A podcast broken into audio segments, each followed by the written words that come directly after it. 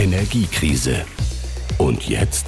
Gas ist extrem teuer geworden und es wird noch teurer. Denn abgesehen davon, dass viele Versorger die Preise erhöhen, ab Oktober müssen Gaskunden zusätzlich die sogenannte Gasumlage zahlen, die Bundeswirtschaftsminister Habeck angekündigt hat. Aber was genau kommt da auf Familien, auf Paare, auf Singles zu?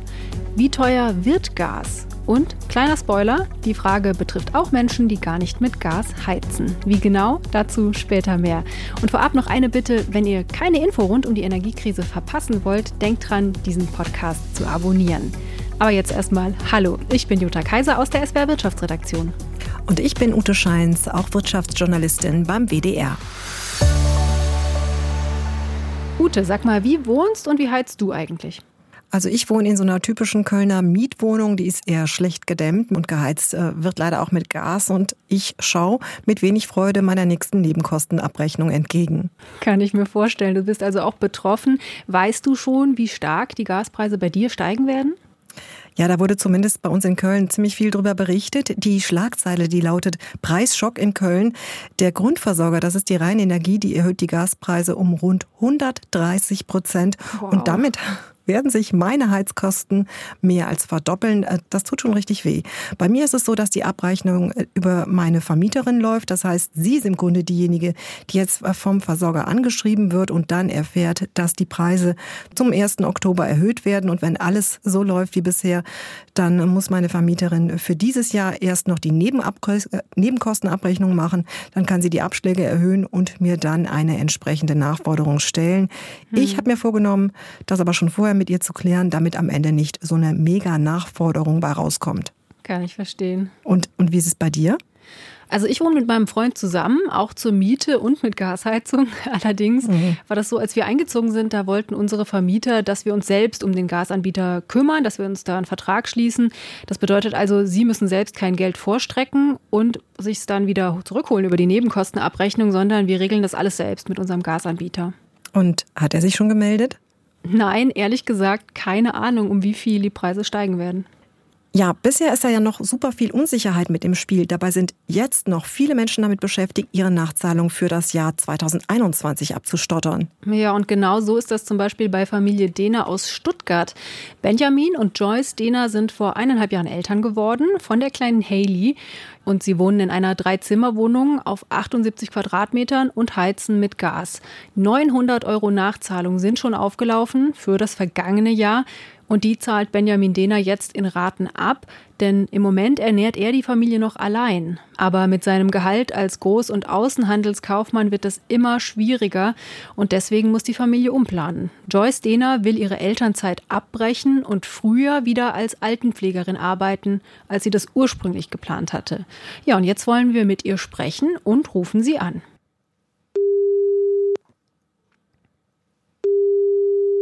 Hallo zusammen. Ja, Sie wohnen ja noch nicht so lange in Ihrer Wohnung. Vor wenigen Wochen kam dann die Abrechnung für das erste volle Jahr, das war 2021, vom Energieversorger ENBW. Und das war erstmal ein richtiger Schock, oder? Warum? Ja, das haben wir nicht mitgerechnet, weil davor hatten wir 200 Euro zurückgezahlt bekommen. Und jetzt sollten wir 900 Euro äh, nachzahlen. Klar, das versteht man ja erstmal nicht. Heizen ja. Sie denn so viel oder wie haben Sie sich das dann irgendwie erklärt? Nee, eigentlich nicht. Wir heizen in der Regel nur Wohnzimmer und Kinderzimmer, aber sonst die anderen Zimmer nicht. Und deswegen war jetzt ein Schock für uns, weil nur von diesen zwei Zimmern kommt dann die Nachzahlung, diese 900 Euro. Am Anfang habe ich gedacht, das ist für die ganze Gebäude. Ne? Mhm. Dann haben wir mit dem Ansprechpartnerin gesprochen und das war tatsächlich ja unsere Nachzahlung. Wir sollten das nachzahlen. Das ist ja, das fällt ja wirklich drastisch aus. Und die Abschlagszahlung, mhm die, die sind dann wahrscheinlich anschließend ja auch erhöht worden, oder? Genau, davor haben wir 90 Euro gezahlt und jetzt sollten wir 150 Euro zahlen. Was bedeutet das denn jetzt für Ihre Familie? Also wo müssen Sie sparen, um diese gestiegenen Kosten irgendwo anders wieder auszugleichen? Oh, überall, wo möglich ist. Jetzt äh, müssen wir jetzt äh, weniger duschen. In die Küche muss ich gucken, dass ich so gut wie möglich spare. Ja, Geräte ausschalten. Also das machen wir normalerweise schon, aber jetzt muss man ganz genau gucken, dass äh, wirklich so wenig wie möglich an ist oder so wenig wie möglich Energieverbrauch ist. Das heißt, Sie reizen jetzt alle Sparmöglichkeiten aus. Bekommen Sie denn irgendwelche Unterstützung vom Staat? Also zum Beispiel sowas wie Wohngeld? Nee, da qualifizieren wir jetzt nicht. Das heißt, Sie wir verdienen noch zu viel, aber zu wenig, um so richtig genau. über die Runden zu kommen. Ne? Genau. Wir sind nicht zu reich und nicht zu arm. Das mhm. ist eine schwierige Situation. Ja, Ute, sag mal, kann denn Frau Dehner da noch mit Entlastungspaketen rechnen? Wird da irgendwas kommen für Sie? Hm, ja, die Bundesregierung, die hat zumindest ein weiteres Entlastungspaket angekündigt. Das wäre dann das dritte. Das soll sich dann gezielt an diejenigen richten, die zu wenig Geld haben, um noch über die Runden zu kommen. Bundeskanzler Scholz hat für Anfang des nächsten Jahres eine große Wohngeldreform versprochen. Dann sollen zum einen mehr Leute Wohngeld beziehen dürfen und das Wohngeld, das soll auch dauerhaft eine Heizkostenpauschale umfassen. Aber es werden zurzeit auch innerhalb der Ampelkoalition auch noch viele andere Entlastungsideen diskutiert und wir dürfen dürfen nicht vergessen, einige Entlastungen, die wurden ja schon auf den Weg gebracht. Im Juli zum Beispiel ist der Kinderbonus in Höhe von 100 Euro ausgezahlt worden. Im September kommt die Energiepauschale von 300 Euro für Berufstätige dazu, muss allerdings versteuert werden. Frau Dehner, zumindest mit diesen 300 Euro, können Sie damit schon was anfangen? Also können Sie damit rechnen? Äh, das glaube ich jetzt nicht, weil, wie gesagt, das ist nicht nur die Energiekosten, wo so hoch gegangen sind. Also die 300 Euro können uns ja jetzt für die einen Monat helfen, aber danach, wie sieht denn das aus für uns? Weil die Preise werden noch höher gehen, laut unserer Ansprechpartnerin von ENBW. Ja, ich fürchte, darauf müssen Sie sich tatsächlich und viele andere auch einstellen. Vielen ja. Dank, liebe Frau Dehner, dass Sie so offen mit uns gesprochen haben. Alles Gute für Sie, für die kleine Haley und für Ihren Mann Benjamin natürlich auch. Ja, vielen Dank auch und einen schönen Tag noch. Dankeschön Ihnen auch. Tschüss, auch von mir alles Tschüss. Gute. Und an der Stelle an euch alle, die ihr gerade zuhört, wollt ihr eure eigene Geschichte mit uns teilen oder habt ihr eine Frage rund um Gas, Öl, Strom und alles, was mit Energie zu tun hat? Wir freuen uns total auf eure Nachricht per Mail an energiekrise.ard.de.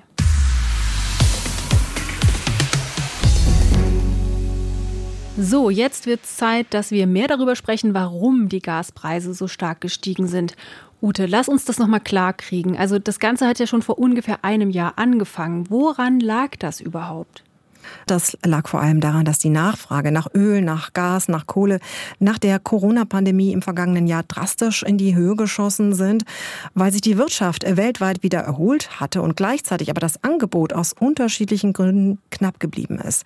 Ganz normaler Mechanismus, dann steigen die Preise. Konkret beim Gas kam noch dazu, dass die Gasspeicher nach einem langen, kalten Winter ungewöhnlich leer gelaufen sind. Vor allem die Speicher, die dem russischen Staatskonzern Gazprom gehörten, die waren verdächtig leer. Und mhm. etwa ab Herbst vergangenen Jahres ging es dann weiter damit, dass Russland weniger Gas geliefert hat als sonst. So langfristige Verträge, die wurden zwar noch erfüllt, aber kurzfristige Nachfragen nach mehr Gas, die wurden nicht wie sonst bedient.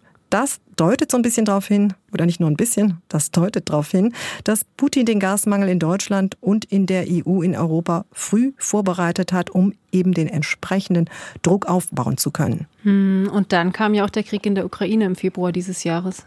Genau, damit sind die Energiepreise dann nochmal weiter in die Höhe geschossen. Zum einen wegen der großen Unsicherheit und dann kamen ja auch noch die Sanktionen dazu. Und jetzt kommen sozusagen die Lieferkürzungen nochmal obendrauf. Stand 3. August sind es bei der Pipeline Nord Stream 1 sind wir immer noch bei 20 Prozent der maximal möglichen Liefermenge. Das Ergebnis ist, dass die Preise ordentlich durch die Decke gehen. Denn das Gas, das muss ja dann teuer woanders eingekauft werden.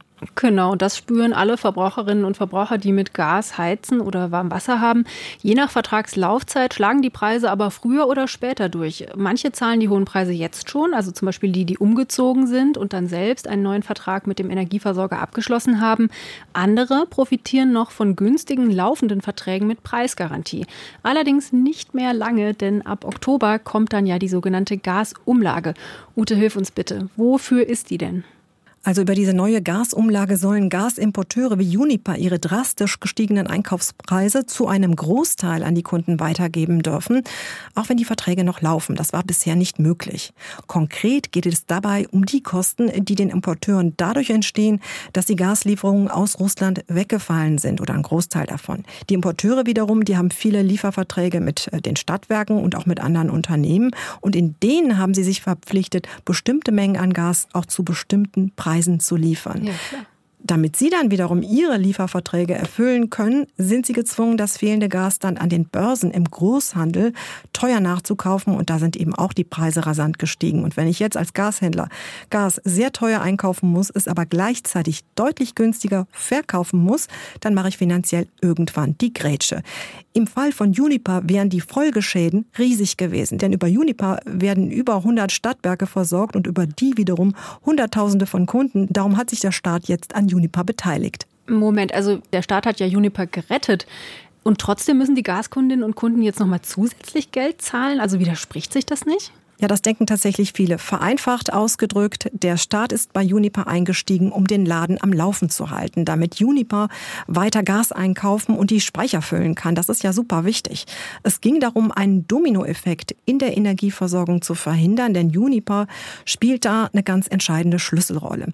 Das löst aber nicht auf Dauer das Problem, dass sich mit jedem neuen Tag durch den Wegfall der russischen Lieferungen bei den Gasimporteuren neue Verluste anhäufen. Zumindest bei denjenigen, die sehr viel Gas aus Russland eingekauft hatten. Deswegen soll ab Oktober diese neue Umlage auch kommen. Ja, klar, die Idee ist ja, die Kosten einfach auf mehrere Schultern zu verteilen. Der Gedanke ist ja auch gut, aber wie hoch wird diese Umlage denn werden? Das ist noch gar nicht so richtig klar. Das soll Mitte, Ende August äh, feststehen und dann eben veröffentlicht werden. Die Bundesregierung, die will aber erst mal klären, in welchem Umfang Gashändler tatsächlich höhere Beschaffungskosten geltend machen wollen. Wirtschaftsminister Habeck hat von einer Umlage so von anderthalb bis fünf Cent die Kilowattstunde gesprochen. Das wären für so einen durchschnittlichen Vier-Personen-Haushalt könnte das so ein Plus bei den Heizkosten von mehreren hundert bis tausend Euro im Jahr bedeuten. Das ist happig und dazu werden wir hoffentlich bald mehr Klarheit haben. Ja, aber es ist halt wahnsinnig viel Geld. Und wie läuft das dann konkret? Also über die Versorger oder wie wird das abgerechnet?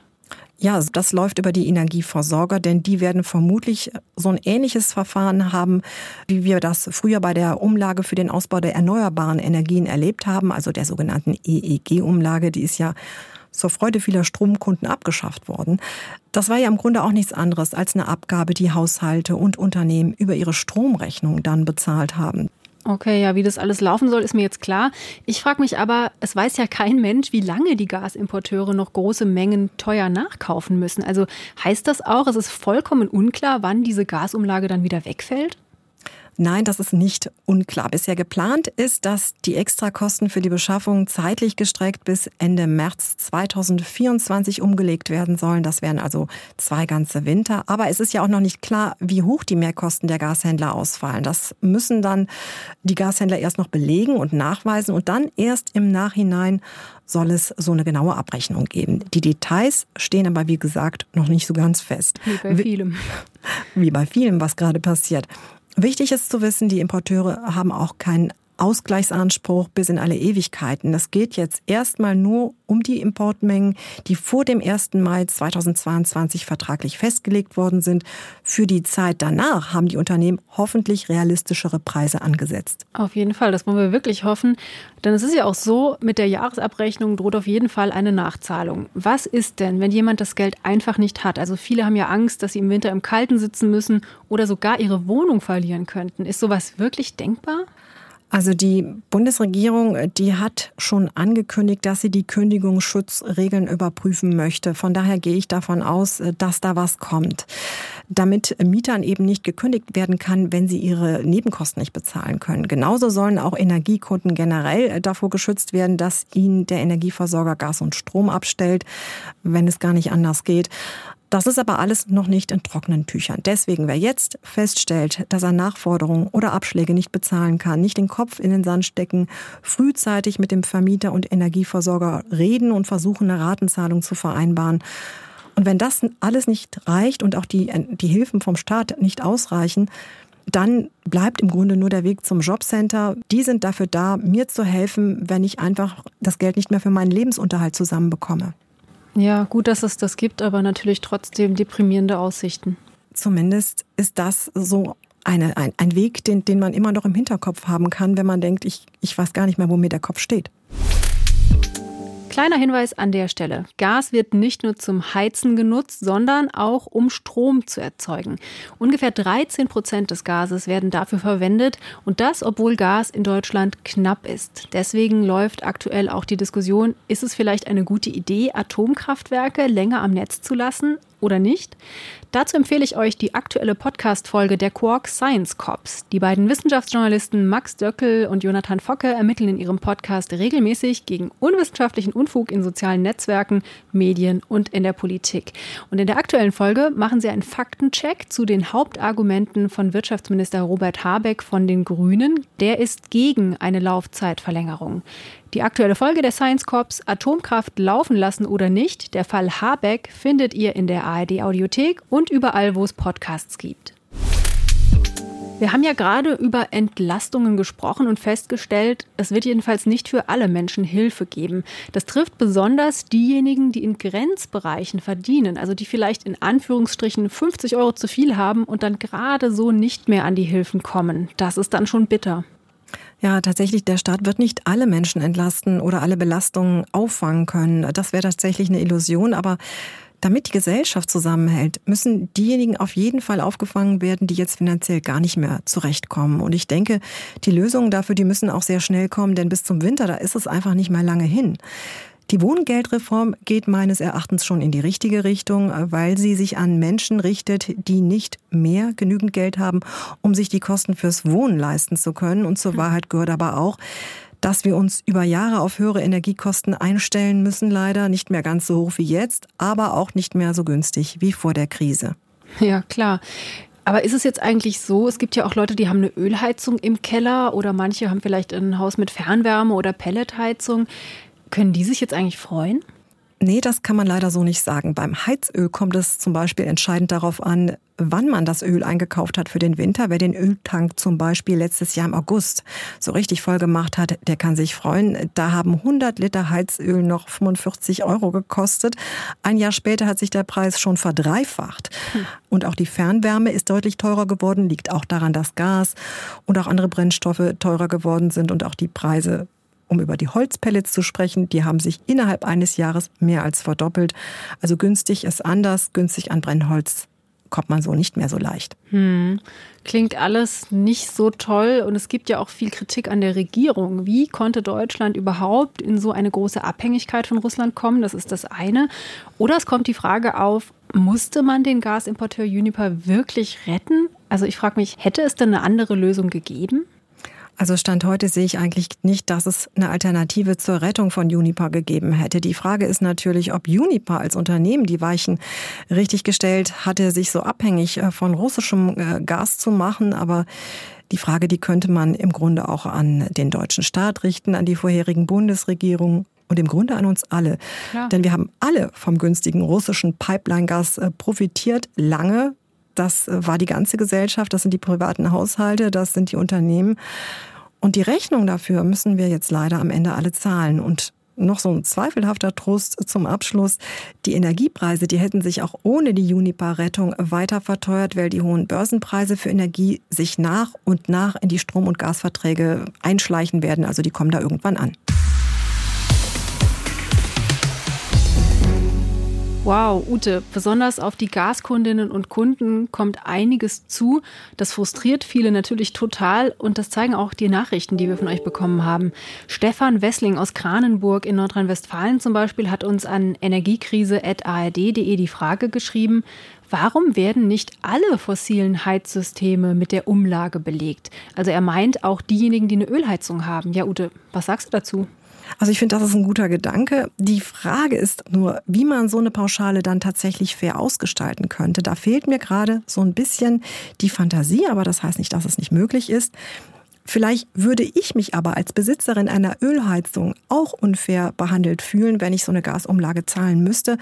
Ich könnte ja zum Beispiel auch darauf verweisen, dass sich für mich ja die Beschaffungskosten teilweise auch verdreifacht haben, äh, zum Beispiel wegen der Sanktionen, wegen der Unsicherheit.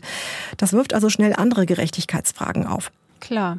Es ist allerdings auch generell ein Unterschied, habe ich jetzt Eigentum oder wohne ich in Miete? Denn wer mietet, hat ja selbst überhaupt keinen Einfluss drauf, welche Heizung verbaut ist, wie oft die gewartet wird, wie die Wohnung insgesamt gedämmt ist und all sowas. Und das sind ja alles Dinge, die sich stark auf die Energiekosten auswirken können. Also Mieterinnen und Mieter können da eigentlich nur umziehen. Aber macht das aus deiner Sicht Sinn? Den Gedanken habe ich tatsächlich auch schon gehabt. Ich habe mich äh, auf diversen Immobilienportalen umgeschaut und äh, in den Städten die Situation, die ist ja klar, die ist schwierig, gerade da, wo Wohnraum sehr eng und knapp ist, da eine günstigere Wohnung zu finden, das ist im Moment einfach eine riesen Herausforderung. Aber klar, wer jetzt eine neue Wohnung sucht und die Wahl hat, der schaut sicher genauer bei den Heizkosten, bei der Heizung und dem Sanierungszustand der Wohnung hin. Das ist wohl, äh, wird das demnächst anders werden als früher. Auf jeden Fall, nur am Ende muss man die Wohnung dann natürlich auch kriegen.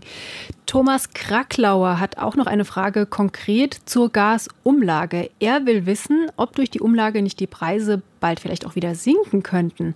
Er spielt also darauf an, im Moment ist es ja so, Energieversorger müssen noch Altverträge erfüllen, die waren teilweise sehr günstig, die Kilowattstunde Gas für 4 Cent. Aber diese Preisgarantien, die laufen ja jetzt aus, das heißt, alles wird angeglichen. Wird es dann mittelfristig vielleicht doch wieder günstiger für alle? Da würde ich jetzt erstmal nicht von ausgehen. Also die Gaspreise, die steigen ja auch ohne Umlage weiter an. Denn das, was wir heute zahlen, das sind im Grunde die Beschaffungskosten, die die Versorger im vergangenen Jahr gehabt haben. Seitdem sind die Preise aber bekannterweise rasant gestiegen und mit jedem Monat, in dem Verträge auslaufen, schleichen sich diese höheren Beschaffungskosten mit und mit in die Preise für die Kundinnen und Kunden ein.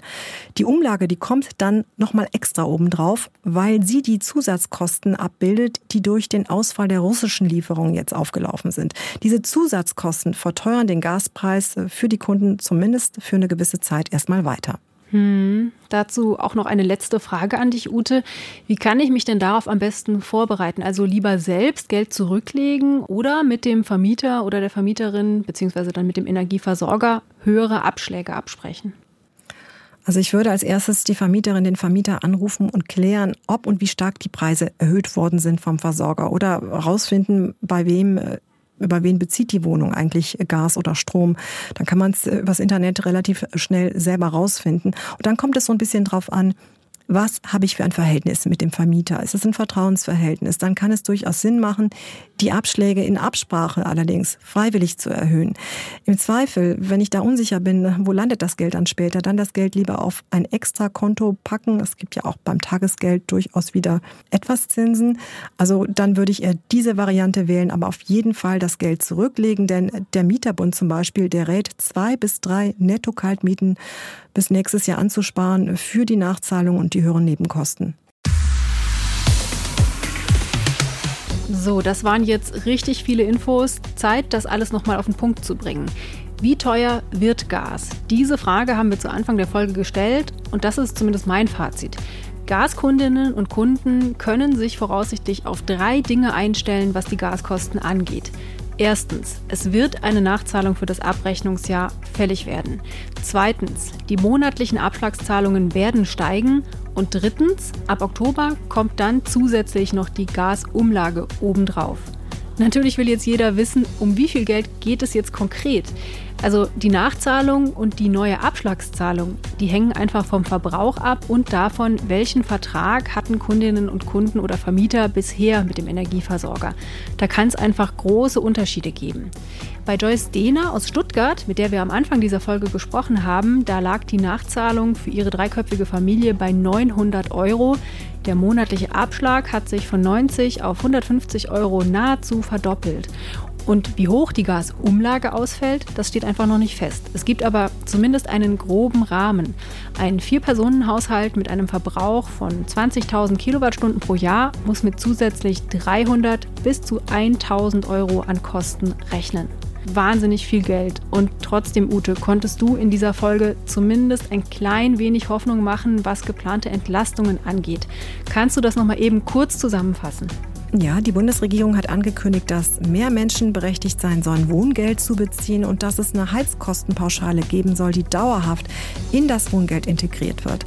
Ich gehe auch davon aus, dass der Kündigungsschutz für Mieterinnen und Mieter bei Energieschulden ausgedehnt wird. Klar ist aber auf jeden Fall, vor allem für ärmere und mittlere Einkommen muss es mehr Hilfe geben. Fakt ist aber auch, höhere Preise haben eine Wirkung, müssen jetzt wirken, weil Energie ein knappes Gut geworden ist. Wir müssen unseren Verbrauch reduzieren. Da führt einfach kein Weg dran vorbei. Das stimmt, auch wenn sich niemand gerne einschränkt, aber das muss einfach sein. Am Ende müssen alle mithelfen. Ja, das war unser Podcast Energiekrise und jetzt für heute. Vielen Dank, liebe Ute, dass du dabei warst und für die vielen, vielen hilfreichen Infos. Ja, gerne. Ich hoffe, ich konnte euch zumindest ein bisschen weiterhelfen. Noch ein kurzer Hinweis. Wir haben diesen Podcast am 3. August produziert. Zeitgleich kam die Meldung rein, dass möglicherweise das Energiesicherungsgesetz nochmal geändert wird. Das ist das Gesetz, das den rechtlichen Rahmen für die Gasumlage setzt.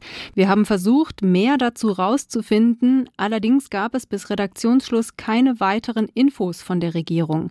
Der Plan ist jedenfalls nach wie vor, die Gasumlage soll ab Oktober kommen. Wenn euch die Folge gefallen hat, freuen wir uns total, wenn ihr diesen Podcast abonniert und ihn mit euren Freunden teilt. Wenn ihr Kritik habt oder Vorschläge für weitere Folgen, auch sehr gerne, schreibt uns eine Nachricht an energiekrise.ard.de. Macht's gut und wir hören uns hoffentlich nächste Woche. Bis dann. Tschüss. Energiekrise. Und jetzt ein Podcast der ARD.